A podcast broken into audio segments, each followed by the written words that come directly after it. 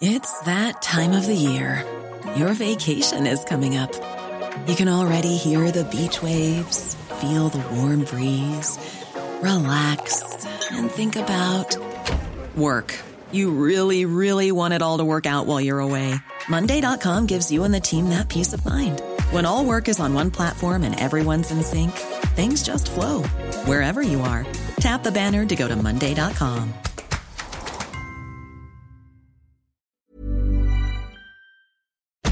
Radio. La HCL se comparte, se ve y ahora también se escucha.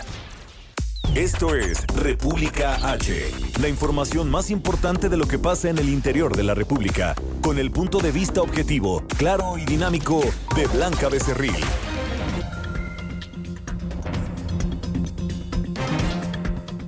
¿Qué tal? Muy buenas tardes. Es el mediodía, las 12 del mediodía en punto de este martes, martes 14 de julio del año, 2000 del, del año 2020 a nombre de Blanca Becerril, titular de este espacio y por supuesto de todo el equipo que la acompaña, le saluda esta tarde su servidor Isaías Robles dándole la bienvenida y pidiéndole que nos acompañe durante los próximos 60 minutos en donde usted tendrá toda la información, lo más relevante de las noticias que se han generado en el interior de la República, por supuesto aquí en República H en las frecuencias de El Heraldo Radio. Recuerda que estamos transmitiendo totalmente en vivo desde la Ciudad de México a través del 98.5 de frecuencia modulada, pero también nos puede usted seguir en Monterrey, Nuevo León en el 90.1, en Texcoco por el 89.3 de FM, también en Guadalajara, Jalisco por el 100.3, hasta Tampico, Tamaulipas llegamos gracias a la señal del 92.5 de FM, en Alcapulco usted nos puede sintonizar por el 92.1,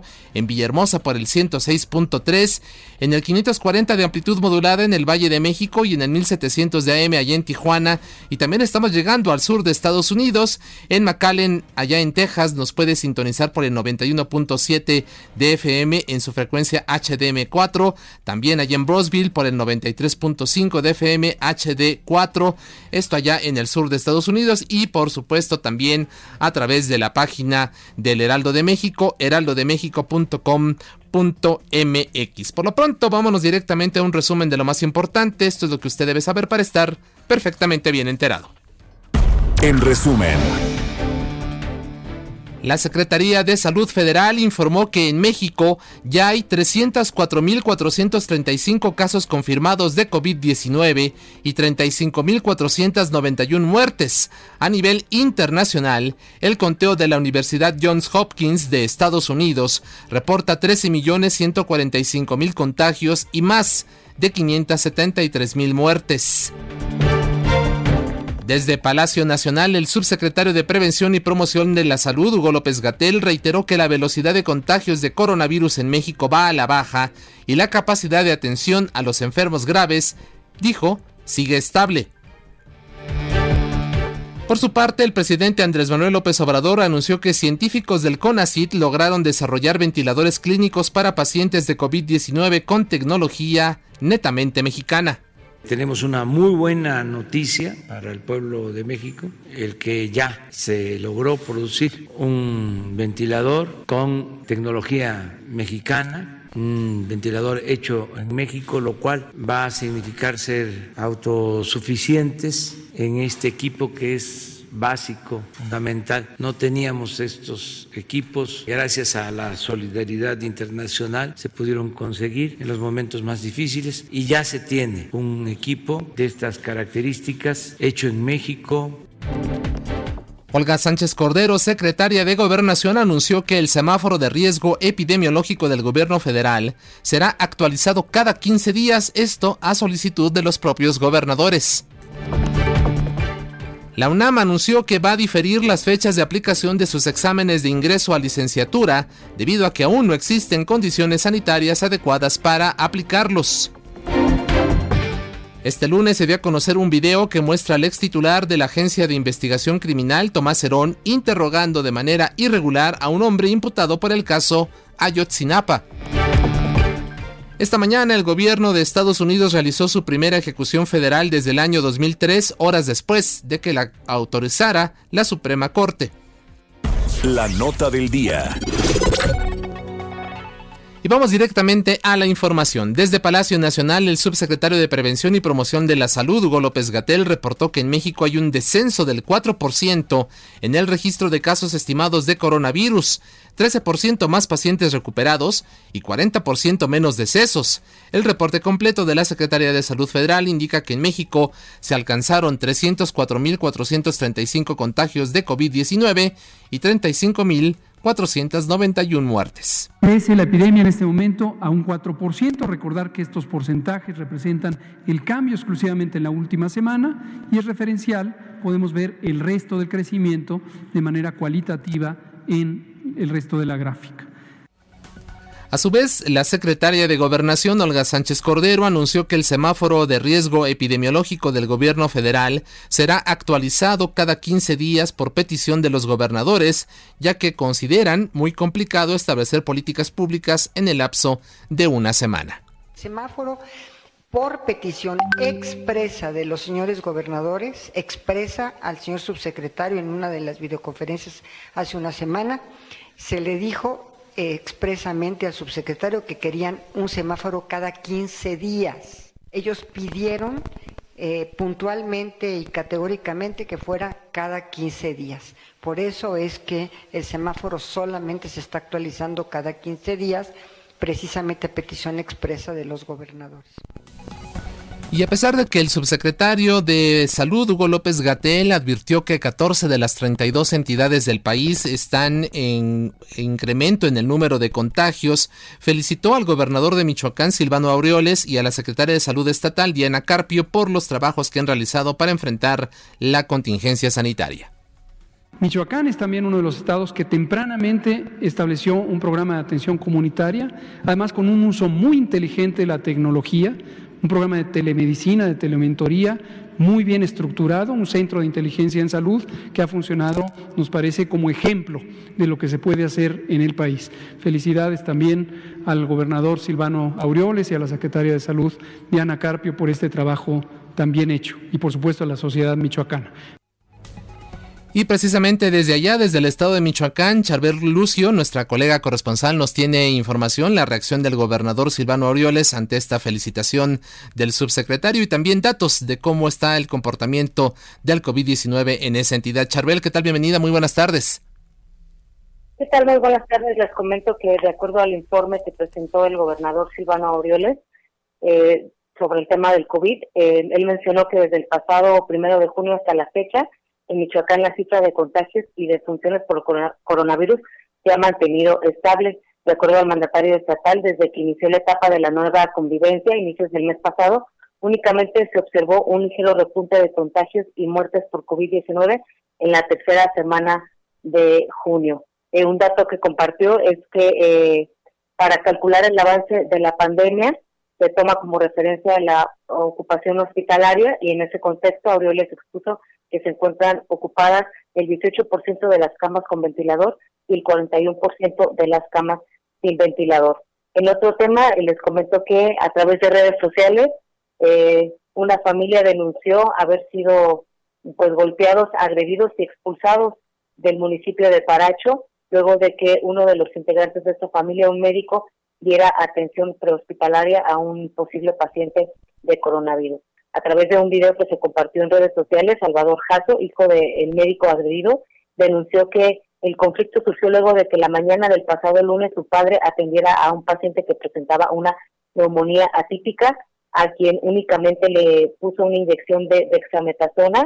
Eh, sin embargo, este paciente pues después fue trasladado por su familia a un hospital y en ese trayecto falleció. Posteriormente un grupo de 15, 20 personas encapuchadas, comuneros, eh, llegaron al domicilio de este doctor para eh, pues agredirlo culpándolo de que había sido el causante de la muerte de esta persona que ya presentaba pues una afección severa por enfermedad respiratoria. Afortunadamente elementos policiales que circulaban por la zona eh, pues intervinieron para evitar que este conflicto pasara a mayores, sin embargo la familia pues ya había sido golpeada y ya habían sido obligados a salir de sus casas para huir de esta localidad de Paracho. De acuerdo al informe más reciente de la Secretaría de Salud la entidad, en este municipio que se ubica en la meseta Purépecha, hay, hay 70 casos de coronavirus confirmados hasta el día de ayer.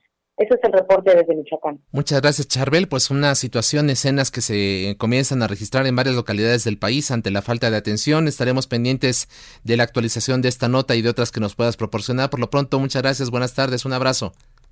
Seguimos informando. Gracias a Charbel Lucio desde Michoacán y el subsecretario López Gatel también indicó que Nuevo León registra la mayor ocupación de camas generales para pacientes con COVID en el país, con 82%.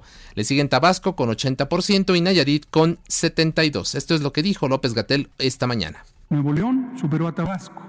¿Por qué razón? Porque estamos ampliando la capacidad en Tabasco. Llevamos toda la semana trabajando en ello, todas las instituciones de salud, en apoyo al gobierno de Tabasco, que en sí mismo empezó desde hace varios días a hacer varios cambios que le permiten expandir la capacidad hospitalaria. Pero pidió el apoyo federal, lo hemos dado y estamos trabajando muy unidos al respecto. Nuevo León ahora es el, reto, porque Nuevo León ha llegado a 82% de ocupación, Nayarit, Puebla, Veracruz, Guanajuato, Sonora, Ciudad de México, los que siguen. Y como lo escuchamos, López Gatel dijo que Nuevo León es el reto. Nos hacemos contacto hasta allá, precisamente hasta ese estado, con Daniela García, nuestra colega corresponsal. ¿Cuál es la situación que prevalece en aquella entidad? Daniela, bienvenida, buenas tardes. Buenas tardes, Así es, como bien mencionas, el día de ayer el subsecretario Hugo López Gatel dio a conocer que la saturación hospitalaria en Nuevo León era de 82%. Sin embargo, las cifras que tenemos aquí en el estado nos marcan que en realidad la ocupación hospitalaria es del 70%. Estamos hablando de 1.253 personas que se encuentran actualmente internadas por COVID-19 y sospecha de COVID-19. Eh, hay que considerar que el, hace una semana aproximadamente Isaías se dio a conocer que la cantidad de camas disponibles en el estado de Nuevo León era de 1.400. Sin embargo, ese mismo día se dio a conocer que se estaban agregando otras 400 camas para dar un total de 1.800 camas disponibles para atender casos de COVID. Esto quiere decir que la ocupación se encuentra en 70% y no en 82%, eh, como mencionan las cifras federales. ¿Te parece si escuchamos lo que mencionó el secretario de Salud del Estado, Manuel de la Boca el día de ayer en la conferencia de prensa sobre los casos eh, hospitalizados? Claro, escuchamos, escuchamos al secretario de Salud del local. Tenemos eh, actualmente 1.253 pacientes internados, 768 confirmados, 485 sospechosos. Están graves el 50% y están intubados 275. Así es, Isaías. Eh, como te menciono, hay 1.253 personas internadas. Hay que señalar que hay 1.800 camas, de las cuales 378 se agregaron tan solo la semana pasada. Es decir, la semana pasada creció la capacidad hospitalaria en la entidad en un 25%. Ya por último, te comento que actualmente tenemos 19.987 casos confirmados de COVID-19 y 635 muertes derivadas de esta enfermedad aquí en la entidad. Así es, Daniela, pues entonces allá, allá en el estado tienen otros datos a los que tiene el subsecretario de Promoción de la Salud. Muchas gracias por lo pronto, estamos pendientes. Al contrario, buenas tardes, Isaías. Gracias a Daniela García, nuestra colega corresponsal desde el estado de Nuevo León. Y esta mañana, en la conferencia de prensa matutina, el presidente López Obrador anunció que científicos del CONACIT, en coordinación con investigadores de distintas instituciones y empresas, lograron desarrollar ventiladores clínicos para pacientes de COVID-19 con tecnología mexicana. Tenemos una muy buena noticia para el pueblo de México, el que ya se logró producir un ventilador con tecnología mexicana, un ventilador hecho en México, lo cual va a significar ser autosuficientes en este equipo que es básico, fundamental. No teníamos estos equipos. Gracias a la solidaridad internacional se pudieron conseguir en los momentos más difíciles y ya se tiene un equipo de estas características hecho en México, y bueno, Marilena Álvarez Bulla, directora general del CONACIT, señaló que ya están en producción mil unidades de estos dos modelos distintos de respiradores con un costo de inversión de 259, 891 mil pesos. Son dos ventiladores, son dos modelos, uno 100% del Estado mexicano con una patente, la primera en este tipo de, equipo de patente estatal, el Ejecatl 4T, el otro en colaboración con una empresa, Didetec Gatsi, también un equipo de alta especialidad. Ambos comparten un alto grado de seguridad biomédica, de calidad, de sensores de control, ventilación controlada por presión y volumen, fácil limpieza. Y bueno, también desde Palacio Nacional, el subsecretario López Gatel reiteró que la velocidad de contagios de coronavirus en México va a la baja. Desde luego que existen más casos cada día porque todavía estamos en una fase de crecimiento de la epidemia. Sin embargo, la epidemia crece más lentamente. Eso es la aceleración de la epidemia. Entonces, todavía los casos de hoy son menos que los casos de mañana, pero el cambio entre hoy y mañana es cada vez menor. En este momento es 1.4%, como se puede ver en la diapositiva, tanto para los casos que se confirman como en la siguiente diapositiva para las personas que fallecen. Bueno, pues ahí están las declaraciones de López Gatel. Dice crece más lentamente a un ritmo de 1.4%. El problema es que sigue creciendo y el problema es ¿Por cuánto tiempo más? ¿Por cuántos meses? De aquí hasta abril, hasta mayo, como él propiamente lo advirtió, con un segundo rebrote, con una complicación por temas también de influenza a finales de año, en fin, la situación todavía bastante compleja en nuestro país. Vamos ahora hasta Tamaulipas, donde pues también hay un incremento en los casos de coronavirus y se están poniendo medidas en marcha. Carlos Juárez, de nuestro colega corresponsal eh, desde aquel estado, nos da todos los detalles. Adelante, Carlos. Hola, ¿qué tal, Isaías? Un gusto saludarte a ti y a todo tu auditorio. Te comento que efectivamente, ante los más de 10.000 casos positivos de coronavirus en la entidad, el gobierno de Tamaulipas anunció que ante este tema se regresará a la fase 1 de los lineamientos de seguridad sanitaria y salud, donde pues lo que más destaca Isaías es que se prohíbe la venta de bebidas alcohólicas durante los fines de semana. También se destaca la reactivación el comercio no esencial, la ampliación del programa Hoy no circulan, así como las restricciones que te acabo de comentar. El Comité Estatal de Seguridad en Salud reportó la disminución de la tasa de contagios del virus SARS-CoV-2, lo que permite de manera oficial la reapertura de forma responsable y gradual de las actividades económicas no esenciales para hacerle frente a la nueva realidad con convivencia segura. Cabe hacer mención que en este acuerdo se termina el regreso a la fase 1 de los municipios de Altamira, Madero, Matamoros, Ladero, Reynosa, Río Bravo, Tampico y Ciudad Madero, pero también se incluyen a municipios como Almante, San Fernando y Vallehermoso. En el caso de los negocios, en el tema comercial, lo que más ha impactado a los oferentes es que, bueno, podrán trabajar pero hasta las 5 de la tarde, es decir, después de esta hora tendrán que cerrar sus negocios, mientras que los supermercados van a poder abrir de manera normal en un horario hasta las 22 horas, pero los fines de semana tienen que cerrar a las 5 de la tarde. Igual en el tema restaurantero, solamente pueden trabajar hasta el 25% de su capacidad y cabe señalar que los centros turísticos, como las diversas playas de Tamaulipas, continúan cerradas. Isaías. Pues gracias Carlos por esta información y estaremos pendientes de cómo evoluciona la situación de los contagios en aquella entidad. Muchas gracias Carlos al pendiente con los detalles. Gracias a Carlos Juárez y nos vamos ahora en Tabasco. ¿Qué está pasando allá? Armando de la Rosa, bienvenido, buenas tardes. Así es, Isaías, como tú ya lo mencionas, pues bueno, pues el estado de Tabasco eh, se encuentra precisamente en alerta debido a la gran cantidad de casos de COVID-19 que se han registrado en las últimas horas en la entidad y es que precisamente el estado de Tabasco ya suma 15.330 casos acumulados de COVID-19 y la cifra negra es de 1.431 muertos a causa de este virus. En el último corte de información por parte de la Secretaría de Salud se mencionó que hay eh, 1.815 personas que están consideradas como enfermos activos, es decir, los que todavía están luchando contra el COVID-19 y se detectaron en las últimas 24 horas 372 casos. Por tal situación, pues las autoridades siguen pidiéndole a la ciudadanía mantener la higiene, la sana distancia y además hay otro factor, eh, precisamente Tabasco, en el último corte de información por parte de la Secretaría de Salud, pero del gobierno federal, se estipula que Tabasco tiene solamente un 20% de capacidad hospitalaria eh, precisamente para atender a los pacientes con COVID y un 50% de disponibilidad de camas con ventilador para casos graves, por lo cual las autoridades están instalando pues más módulos para seguir atendiendo a pacientes con COVID-19 y en los terrenos donde se realiza la feria aquí en Tabasco, aquí en Villahermosa, pues se está instalando una burbuja hospitalaria, la cual pues va a proveer de 50 nuevas camas al sector salud para tratar de incrementar la capacidad y evitar así que se puedan saturar los servicios médicos en el estado. Ese es el reporte. Gracias Armando, muy buenas tardes, estamos pendientes. Claro que sí, seguimos al pendiente con la información. Hasta luego, Armando de la Rosa, nuestro colega corresponsal en el estado de, de Tabasco. ¿Qué pasa en Oaxaca? Karina García, bienvenida, buenas tardes.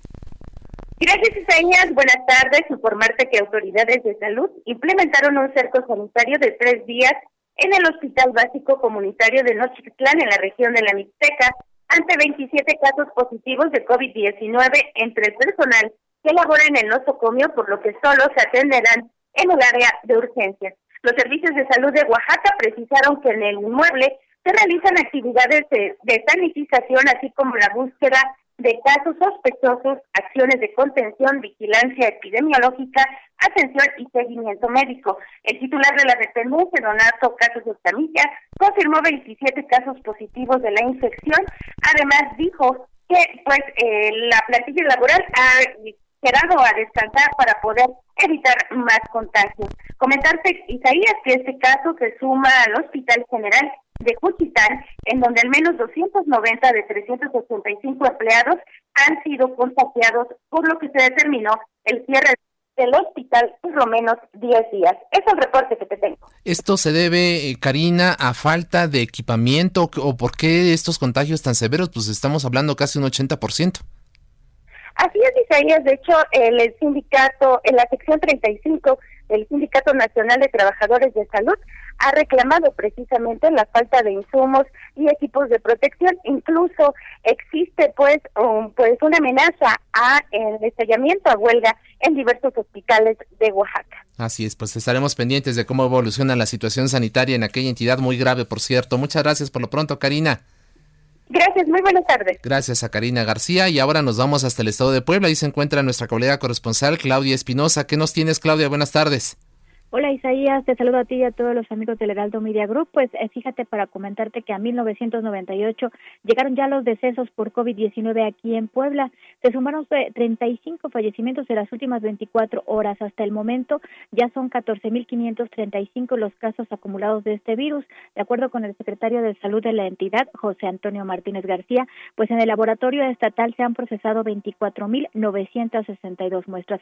Es justamente la zona conurbada y la capital la que tiene la mayor cantidad de contagios con el 75%. Y bueno, hay que decir que hasta este momento, de acuerdo con la autoridad estatal, hay 1.239 casos activos con 926 personas hospitalizadas, de las cuales 176 se reportan en situación grave ya que requieren de un ventilador. El funcionario estatal garantizó que se cuenta con la infraestructura sanitaria para poder pues atender esta eh, situación que se vive por la pandemia de COVID-19 y el gobernador Miguel Barbosa Huerta pues reiteró que dados los casos pues ya se está llegando a la meseta de contagios en Puebla a pesar de que todavía son importante la cantidad de pues eh, síntomas y sobre todo de personas que se acumulan cada 24 horas.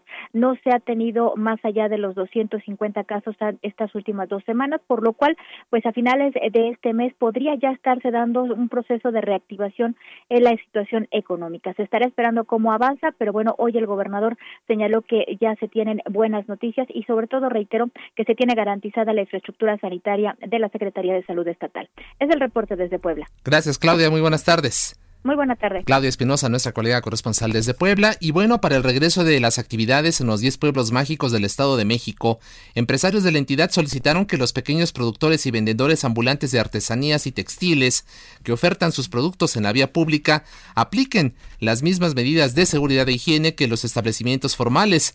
El presidente de la Asociación de Empresas de la Industria Turística de Tepoztlán, Alonso Estrada, señaló que en este municipio han buscado a las autoridades locales para pedir un homologado para el retorno pero no han tenido respuesta. El proyecto debe contemplar un protocolo de acción de protección civil local e incluir a los ambulantes que también se, está, eh, se están solicitando de otros pueblos mágicos mexiquenses este tipo de medidas. El sector informal o de vía pública es el personal del primer contacto con el turista. Cuando llegas a un pueblo mágico, no vas a la oficina de turismo a pedir informes, sino con la señora que vende chicharrón. Por eso, como empresarios, buscamos que también se les capacite a ellos. Mucha gente vive de lo que vende en la calle no pagan impuestos como una empresa, pero son una pieza clave para el turismo, dijo precisamente el presidente de Prestur allá en Tepozotlán, Alonso Estrada. Y vamos ahora con el sacapuntos e Itzel González. Sacapuntas Nos dicen que ya se alista un anuncio importante sobre el caso Ayotzinapa y la desaparición de los 43 estudiantes desde Palacio Nacional.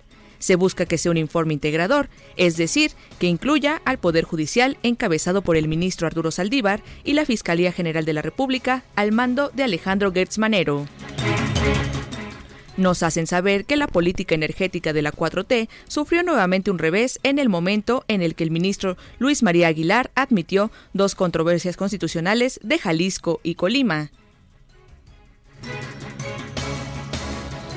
Continúa escuchando a Blanca Becerril con la información más importante de la República en República H. Regresamos. Heraldo Radio, la H que sí suena y ahora también se escucha.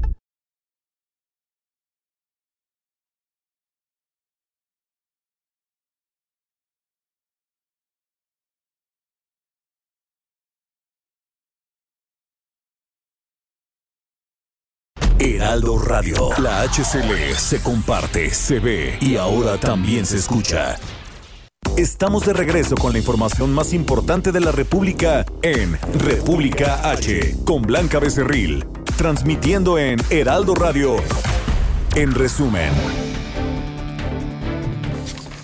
En Baja California, durante un operativo, fue detenido un supervisor de la Policía Municipal de Tecate presuntamente por tener vínculos con el cártel de Jalisco Nueva Generación. Este lunes en Guerrero, transportistas agrupados en la organización Lucio Cabañas de los municipios de San Jerónimo y Tecpan de Galeana bloquearon la carretera federal Acapulco-Ciguatanejo en Atoyac de Álvarez, denunciando presuntas extorsiones de la Guardia Nacional. El coordinador de los programas de atención a VIH-Sida y tuberculosis de la Secretaría de Salud de Tabasco, Carlos Mario de la Cruz, falleció ayer a consecuencia de complicaciones por COVID-19. En San Nicolás de los Garza, Monterrey, la administración local recreó sobre la avenida Universidad un panteón con el fin de concientizar a los pobladores sobre los peligros del COVID-19 y la importancia de quedarse en casa. Integrantes de la barra de abogados de Morelos exigieron este lunes la reapertura de las salas y los juzgados de primera instancia del Tribunal Superior de Justicia. Señalaron que el próximo 17 de julio el Poder Judicial cumplirá cuatro meses paralizado ante la emergencia sanitaria por la pandemia de COVID-19. Y se encuentra en la línea telefónica Carlos de la Peña Pinto, secretario de Salud del Estado de Guerrero. Secretario, ¿qué tal? Muy buenas tardes, bienvenido. Muchas gracias por su confianza y tiempo para este espacio. Muchas gracias, muy amable, es usted muy gentil. Gracias, señor secretario. Acaba de concluir hace unos cuantos segundos una conferencia de prensa. Platíquenos cuáles son los detalles que ofreció hace unos cuantos minutos. Sí, esta es una conferencia de que todos los días a, a las 12 del día encabeza el señor gobernador para informar a la ciudadanía sobre la evolución del COVID en el estado de Guerrero. De tal manera que ahí analizamos las notificaciones que tenemos, las notificaciones de, que nos va dando el laboratorio, así como también se van analizando eh, de acuerdo al inicio de síntomas cuál es la incidencia de, casos. de tal manera que esto es el seguimiento, la ocupación de camas, cómo vamos, y también eh, la utilización de los ventiladores, la disponibilidad, en fin, se hace un análisis completo.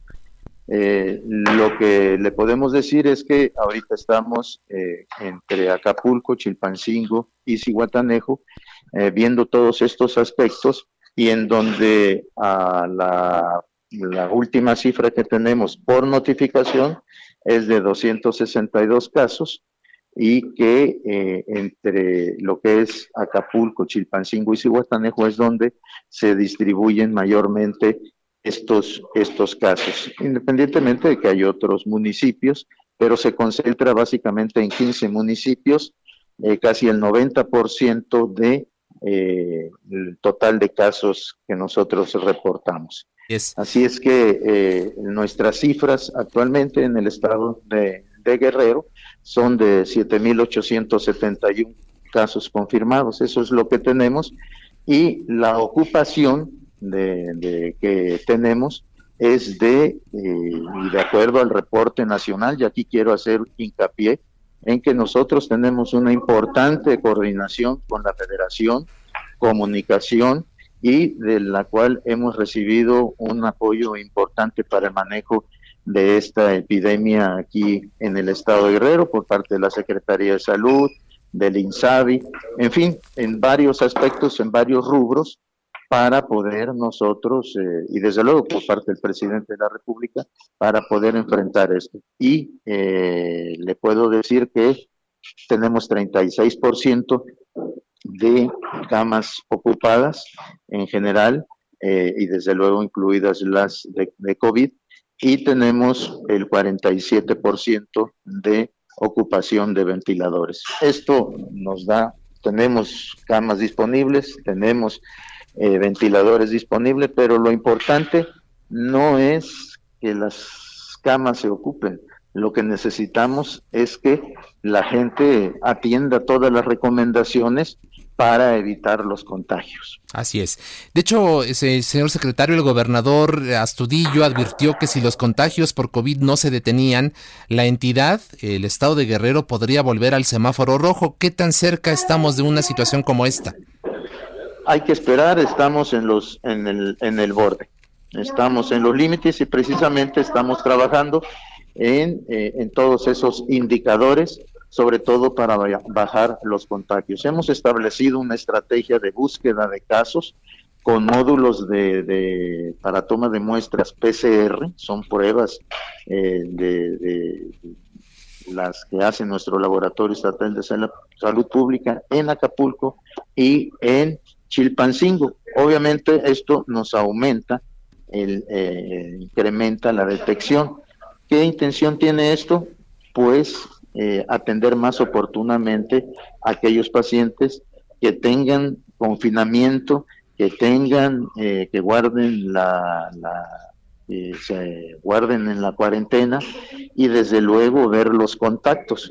Entonces, todos estos aspectos nos ayudan nos ayudan a ir mitigando y conteniendo desde luego la enfermedad. Así es. Carlos de la Peña Pinto, secretario de Salud del Estado de Guerrero, nos comenta usted que estamos en el límite para poder determinar una posible regreso al semáforo de color rojo e, en materia epidemiológica. Eh, eh, ¿Qué, tan cerca es esto? ¿Qué significa? ¿Cuándo podrán tomar ustedes esta decisión, si es que eventualmente se toma? ¿Y bajo qué mm. parámetros? Mire, eh, los parámetros que se, que se califican son los porcentajes de ocupación hospitalaria eh, y también los porcentajes de positividad de los de las muestras que se toman, ¿sí? Si nosotros tomamos 100 muestras, ¿cuánto positividad tenemos en esas muestras, ¿sí? Eh, de las camas, ¿cuánto porcentaje de, de camas están ocupados? Y esto es en el momento. Y en el tiempo, en el tiempo, se hablan sobre las tendencias de eh, hospitalización y del síndrome COVID. ¿Sí? Eso es lo que se califica eh, y eso ya se da una semaforización en rojo, eh, naranja, este, amarillo y verde. Y no la ponemos nosotros. Esto, de acuerdo a la información que se envía, lo da la federación. Así es. Nosotros no ponemos el semáforo y hay una coordinación, insisto, muy importante para dar atención en Guerrero a esta enfermedad. Usted nos dice que actualmente, eh, según el reporte nacional, tienen el 36% de camas ocupadas y 47% de las que cuentan con ventiladores. ¿En qué porcentaje se tendría que llegar para eventualmente tomar una decisión de regresar al semáforo rojo?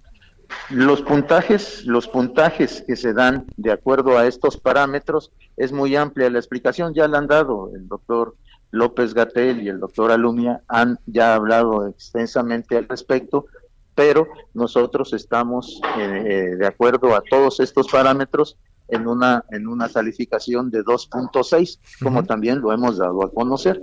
Entonces, nosotros lo que pretendemos es no bajar de ese 2.6, que es el, el borderline, pues, por decirle de alguna manera. Así es. Eh, señor secretario, muchos turistas, muchas personas comenzaron a partir de, que se dijo, pues ya estamos en, en, el semáforo naranja en ciertas entidades del país, pues acudieron a las playas, volvieron a los centros turísticos. Acapulco, por supuesto, es uno de los puertos más visitados. ¿Cómo está impactando esto la situación sanitaria en la entidad? ¿Ha visto que los turistas están respetando todas las medidas que se han adoptado por las autoridades, tanto a nivel federal como estatal? Algunos eh, turistas no, no, no han seguido las indicaciones, estamos insistiendo en ello. Se les pide a todos los turistas que usen el cubrebocas, que, tengan la sana distancia, que no estén aglomerados, hay filtros, en las playas hay vigilancia, no se permiten aglomeraciones y la playa es exclusivamente para, para caminar y eh, no se permiten las sombrillas, no se permite poner la hielera pues y estar ahí aglomerados ni para ingerir eh, bebidas, etcétera. Entonces es para caminar y en la sana distancia. Igual en los restaurantes, el 30% de su ocupación, en los hoteles de la misma manera. Entonces es un trabajo constante, eh, no es un trabajo sencillo, pero el gobierno del estado, junto con los gobiernos municipales de Acapulco, de Cihuatanejo y de Tasco, se están, hay una importante coordinación también con la federación para poder eh, atender todos estos aspectos. Playas, las playas nos dice son para caminar, pero ¿puede entrar la gente al mar? ¿Puede meterse al mar? Sí. Solamente no lo que se prohíben son las sombrillas, las hieleras, en fin, ¿no? Sí. Exactamente. Que no estén aglomerados y siempre están a distancia. Señor secretario de Salud del Estado de Guerrero, Carlos de la Peña Pintas, muchas gracias por su tiempo y su confianza en este espacio. ¿Cómo no? Encantado, hasta luego. Estamos en contacto. Le agradecemos mucho al secretario de Salud de Guerrero. Recorrido por el país. Vámonos hasta Guanajuato. Gabriela Montejano nos tiene información importante sobre el homicidio de 27 personas en un anexo. ¿Qué nos tienes, Gabriela? Bienvenida, muy buenas tardes. Hola, ¿qué tal? Muy buenas tardes. Así es, pues el seguimiento de este lamentable suceso que se registró la semana, hace unas semanas, y ayer entre acusaciones de pruebas falsas para inculpar a un chivo expiatorio, errores de dedo por parte de la Fiscalía y la supuesta manipulación de videos que presumen la inocencia del inculpado, ayer lunes se vinculó a proceso a Jesús Emanuel, el Jordan, como probable responsable del homicidio de 27 personas en un anexo de la comunidad de Arandas. Tras una serie de recesos que llevaron hasta el último minuto del plazo para definir su situación legal, la jueza Yolanda Frausto dictó el auto de vinculación con cuatro meses de prisión preventiva en lo que comienza el juicio. La defensa del joven presentó un video y una fotografía que presuntamente evidencian que se encontraba en una barbería y en un comercio de la zona centro de Celaya poco antes de que se registrara el ataque en Irapuato. Además, evidenció que a través de un oficio con fecha del 2 de julio, la Fiscalía pidió información de Emanuel al Centro Penitenciario de Puentecillas, en donde días antes había estado detenido junto con la madre del líder del cártel de Santa Rosa de Lima. Sin embargo, el supuesto testigo que reconoció a Emanuel como responsable de la masacre lo identificó hasta el día 3 de julio, un día después de la petición. El abogado defensor de Emanuel aseguró que es un chivo expiatorio el que está utilizando la fiscalía solamente para decirle a la ciudadanía que están dando resultados. Faltan dos personas por presentarse, fueron tres los detenidos, faltan dos, pero hasta el momento se desconoce su situación legal. Ese es el reporte desde Guanajuato. Muchas gracias, Gabriela. Muy buenas tardes. Buenas tardes. Gabriela Montejano, nuestra colega corresponsal de Guanajuato, y ahora regresamos al estado de Puebla y ahí habló el gobernador Miguel Barbosa sobre el exgobernador Mario Marín. ¿Qué pasa por allá, Claudia? Platícanos. Así es, de nuevo cuenta te saludo con gusto a ti a los amigos del Heraldo Media Group. Pues el gobernador Miguel Barbosa Huerta señaló que están trabajando de manera coordinada con autoridades de la Fiscalía General de la República para encontrar al gobernador Mario Marín Torres. Hay que recordar que él está siendo buscado por la justicia por el asunto pues de intimidación contra la periodista Lidia Cacho cuando él era mandatario estatal. Esto luego de que se diera a conocer que se ha ubicado al empresario mejor conocido como el rey de la mezclilla, Kamel Nasib, en la zona del Líbano y para lo cual pues ya se están estableciendo los procesos de extradición. El mandatario estatal señaló que estarán colaborando de manera ardua con las autoridades federales que inclusive ya tienen varios meses tratando de localizarlo en el interior del estado. Sin embargo, hasta el momento todavía no hay rastro del exmandatario estatal, aunque dijo en caso de ser localizado pues pondrán a disposición las fuerzas de seguridad pública estatal justamente para colaborar en este proceso. Es el reporte desde Puebla. Muchas gracias, Claudio. Muy buenas tardes. Muy buenas tardes. Gracias allá. Vamos ahora eh, a establecer contacto en unos minutos más con eh, nuestra colega Mayeli Mariscal, quien nos tiene información sobre las energías renovables. La Suprema Corte también está actuando en la materia allá en el estado de Jalisco y en unos minutos más eh, Mayeli nos tendrá todos los detalles. Una situación muy importante que ya está ocurriendo allá en Tamaulipas.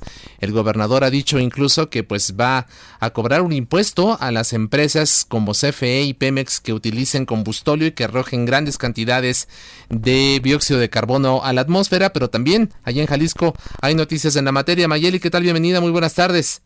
Hola, ¿qué tal Isaías? Muy buenas tardes, buenas tardes a todo el auditorio. Pues este amparo, bueno, este recurso legal que interpuso el gobernador Enrique Alfaro Ramírez ante la Suprema Corte de Justicia de la Nación, eh, pues finalmente se le concedió esta suspensión de normativa en materia de energías renovables luego de que la Secretaría de Energía publicara en el diario oficial pues algunas restricciones justamente para que se permitiera la construcción eh, de nuevas plantas de energía eólica o de eh, tipo solar entonces, eh, pues este recurso sería el segundo que justamente se da en este sentido. Hay que recordar que hace dos semanas también la Comisión Federal de Competencia Económica recibió eh, pues un fallo a favor eh, en donde también se estaría restringiendo que fueran hacia adelante estos recursos de la Secretaría de Energía. Recordar que también pues esta esta afectación que tendría para Jalisco sería eh, directamente en 16 proyectos que representan una inversión de alrededor de 2 mil millones de dólares y la pérdida de 30 mil empleos. Para México se habla de una pérdida de 6.400 millones de dólares en inversión extranjera directa y hay que recordar que justo cuando se publicaron estos acuerdos hubo también varias empresas que interpusieron amparos hasta estos momentos y con esta resolución de la Suprema Corte de Justicia en Jalisco van hacia adelante estos proyectos y estarían eh, pues beneficiando justamente a estas empresas que ya han decidido invertir y algunas que también tenían proyectado eh, pues buscar algún tipo de inversión en este sentido. Además recordar que bueno eh, Alfaro Ramírez, el gobernador del estado Enrique Alfaro Ramírez, actualmente eh, coordina la Comisión de Medio Ambiente, Recursos Hídricos y Cambio Climático justamente en la CONAGO en donde también impulsó el que otros mandatarios interpusieran un recurso legal en este sentido, y es que eh, bajo el orden que dicen en el artículo 73 de la Constitución y las atribuciones relacionadas justamente con la planeación y dirección económica como una facultad de los estados, pues estaría violentando con estos acuerdos. Adicionalmente, en Jalisco también comentar, Isaías, que ya se presentó en el Congreso del Estado una reforma a la ley de Hacienda en donde se crearía un impuesto justamente a la emisión de gases a la atmósfera. Está en estos momentos en análisis y eh, pues se deberá cubrir en un momento dado, en caso de aprobarse, por las unidades económicas, empresas o eh, personas que produzcan emisiones de carbono u otros gases a la atmósfera. Así es que pues es buena noticia para las energías renovables eh, cuando menos de acá de Jalisco, estas inversiones, Isaías. Así es, Mayeli, muchas gracias por tu información. Estamos pendientes. Buenas tardes. Hasta luego, buenas tardes. El análisis. Y bueno, ahora se encuentra en la línea telefónica Ana Catiria Suárez. Ella es abogada penalista, defensora de género y de derechos humanos. Ana Catiria, bienvenida, muy buenas tardes. Pues parece que los estados con más feminicidios se quedan sin presupuesto para alerta de género. ¿Qué nos puedes comentar sobre esto? Gracias, Isaías, por el espacio. Buenas tardes. Buenas tardes. Pues, ¿Qué, dolorosas son estas noticias. Sí, hombre, a ver, platícanos. Que, que el grito de auxilio de todas nosotras por sobrevivir por un derecho humano a la vida, a la justicia, sigue estando en último lugar de importancia para esta cuarta transformación.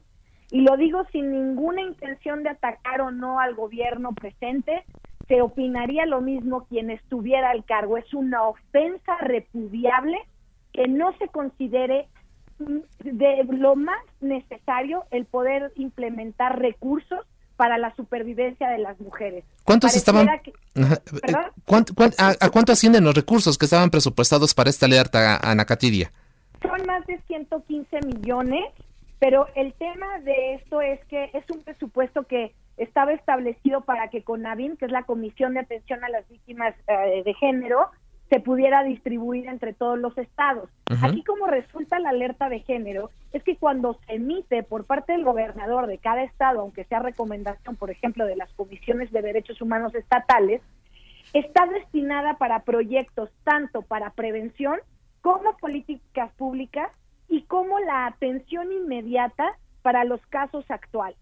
Y estamos viendo que no solamente siguen siendo eh, considerados estos temas como de última instancia, sino que cada, eh, eh, hablamos por ejemplo de comunidades indígenas oaxaqueñas, mujeres, pobres, indígenas, discapacitadas, lesbianas, todos los sectores más vulnerables no están siendo vistos por la autoridad.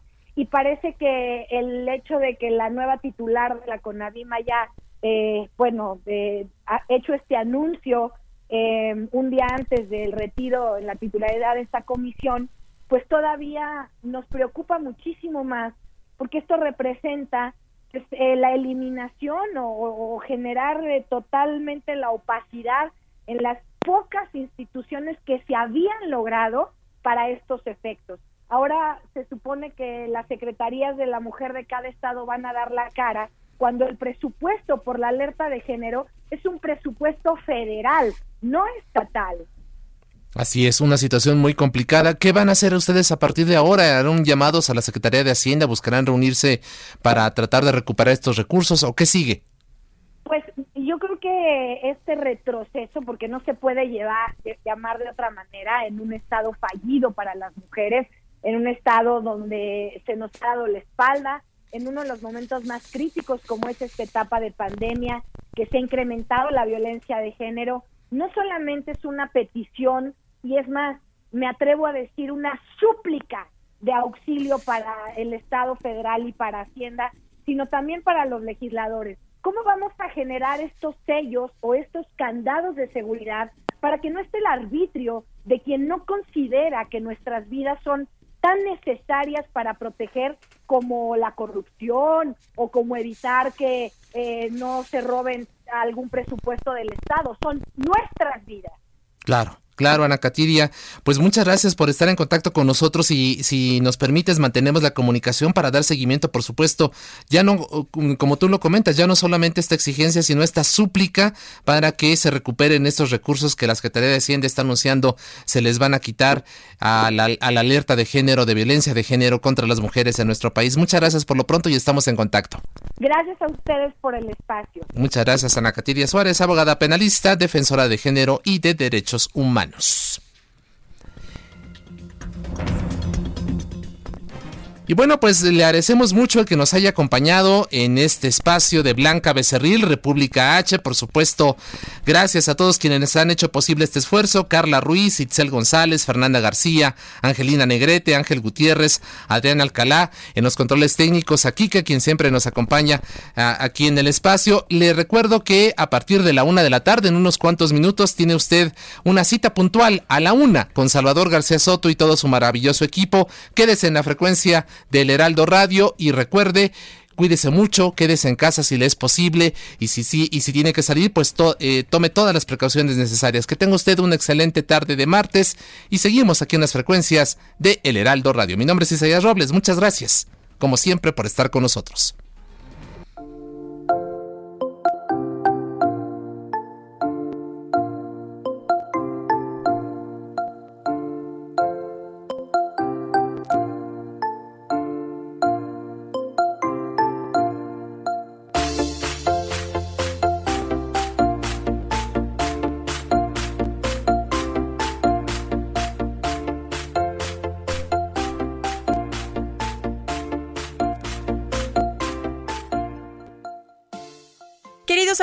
Muy buenas tardes. Me da mucho gusto saludarles a todo el público de Blanquita Becerril. Soy Adriana Rivera Melo.